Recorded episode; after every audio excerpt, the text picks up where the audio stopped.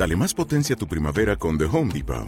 Obtén una potencia similar a la de la gasolina para podar, recortar y soplar con el sistema OnePlus de 18 voltios de Ryobi desde solo 89 dólares. Potencia para podar un tercio de un acre con una carga. Potencia para recortar el césped que dura hasta dos horas. Y fuerza de soplado de 110 millas por hora. Todo con una batería intercambiable.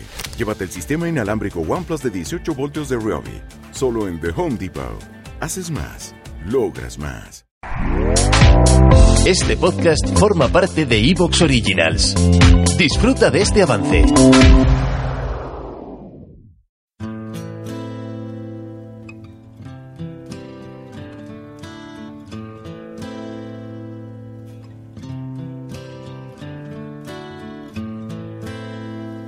I hurt myself today. Bienvenidas y bienvenidos al feel 10.34 del libro de Tobías. Bienvenidas y bienvenidos a un programa que le vamos a dedicar a una guionista. Sí, crucemos los dedos porque estamos acercándonos a la recta final de esta temporada, de la que puede que sea la última temporada del libro de Tobías. Cada temporada tiene 40 programas y a partir del 35 entramos en la recta esa final, como suelo decir yo. Así que crucemos los dedos porque este año ha sido más difícil que nunca. Como os digo, en esta sección principal del 10.34 os voy a hablar de Brooke Bassie Hunt, más conocida como Diablo Cody. Vamos a hablar de esta guionista estadounidense que creo que es la primera vez que, o sea, a ver, he hablado muchísimas veces de otros guionistas, eh, de Aaron Sorkin, por ejemplo, muchísimo, pero creo que nunca le he dedicado una sección principal a ninguno. Y le quiero dedicar uno a Diablo Cody porque ya solo con Juno, con Jennifer's Body, con Tally y con Young Adult tiene eh, algunas de las eh, cosas más interesantes que, se han escrito, al menos en Hollywood. Por supuesto, además de la sección principal centrada en Diablo Cody, vamos a tener un callejón oscuro que en este 10.34 va a estar centrado en Piedad, en Piedad Martínez. Nuestra gente de Murcia sabe perfectamente de quién hablo.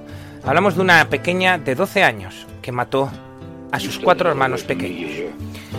Además del Callejón Oscuro, tendremos un que fue de que esta semana va a estar centrado en Vera Menchik. Eh, Vera Menchik es, bueno, fue, mejor dicho, fue una jugadora de ajedrez. La, eh, podríamos decir que es la gran inspiración de Beth Hammond en Queen's Gambit. Pero eh, Vera nació en Rusia, nació en Moscú. Creo que no, no es casualidad nada de eso. Esos son los contenidos de este 10.34. Espero que os gusten y os invito a que sigáis escuchando. You are someone else. I am still right here.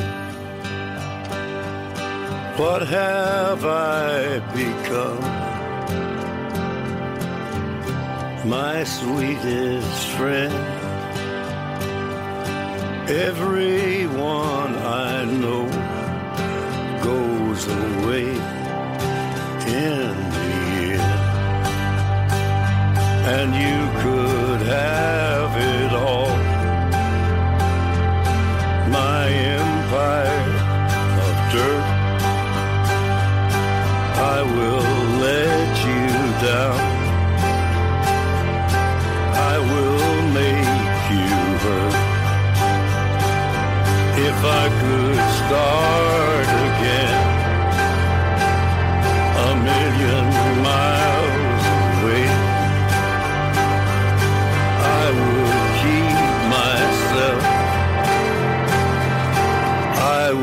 find a way. If I was a flower growing wild and free, all I'd want is you to be my sweet honeybee. And if I was a tree growing tall and green, all I'd want is you to shade me and be my leaves.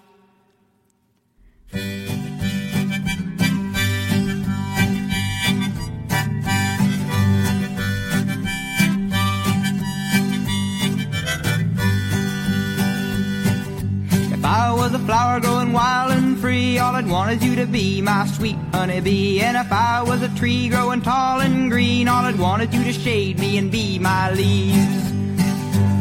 All I want is you, will you be my bride? Take me by the hand and stand by my side. All I want is you, will you stay with me? Hold me in your arms and sway me like the sea.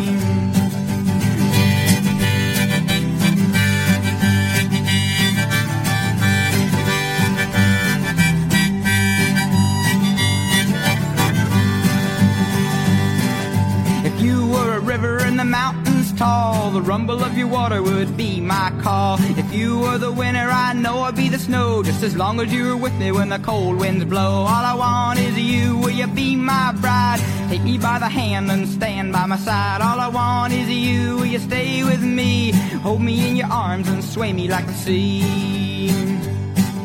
If you were a wink, I'd be a nod. If you were a seed, well, I'd be a pod. If you were a floor, I'd wanna be the rug. And if you were a kiss, I know I'd be a hug. All I want is you, will you be my bride? Take me by the hand and stand by my side. All I want is you, will you stay with me? Hold me in your arms and sway me like the sea. If you were the wood, I'd be the fire. If you were the love, I'd be the desire. If you were a castle, I'd be your moat. And if you were an ocean, I'd learn to float. All I want is you, you be my bride? Take me by the hand and stand by my side. All I want is you, you stay with me? Hold me in your arms and sway me like the sea.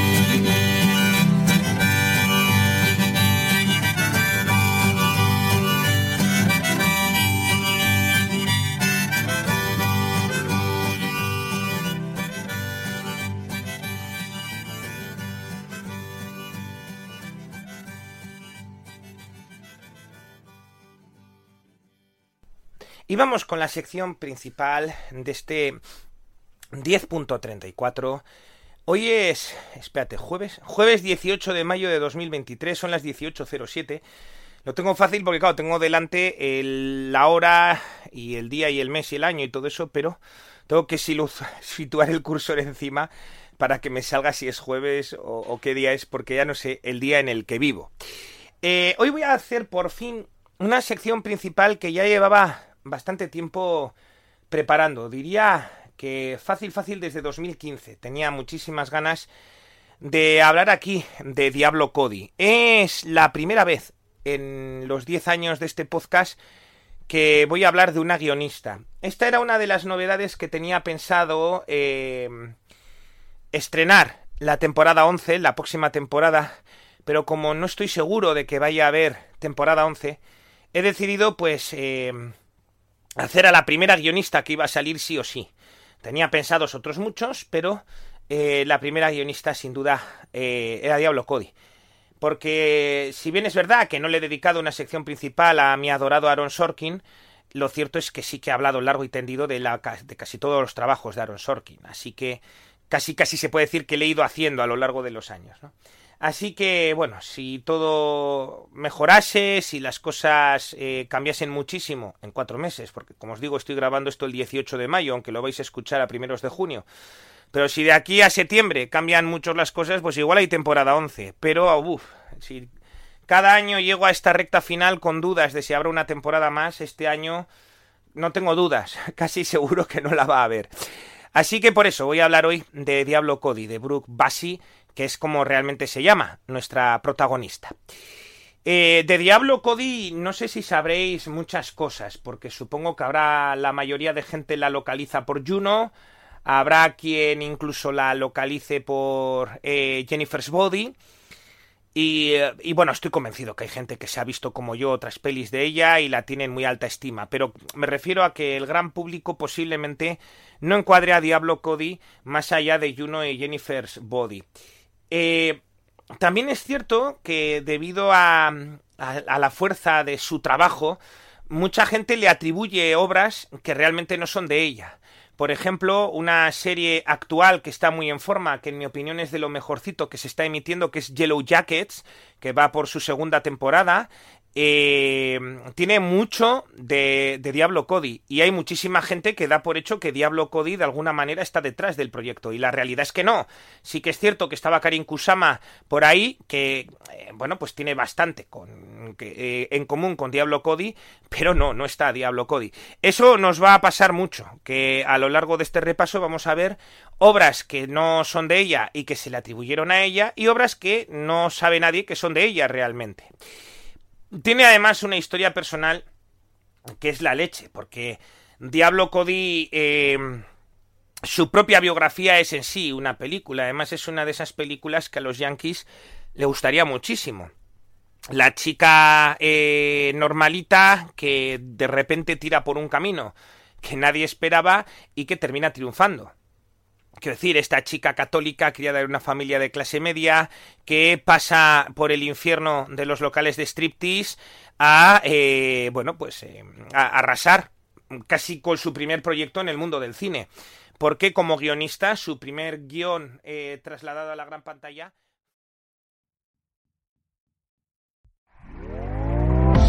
¿Te está gustando lo que escuchas? Este podcast forma parte de Evox Originals y puedes escucharlo completo y gratis desde la aplicación de Evox. Instálala desde tu store y suscríbete a él para no perderte ningún episodio.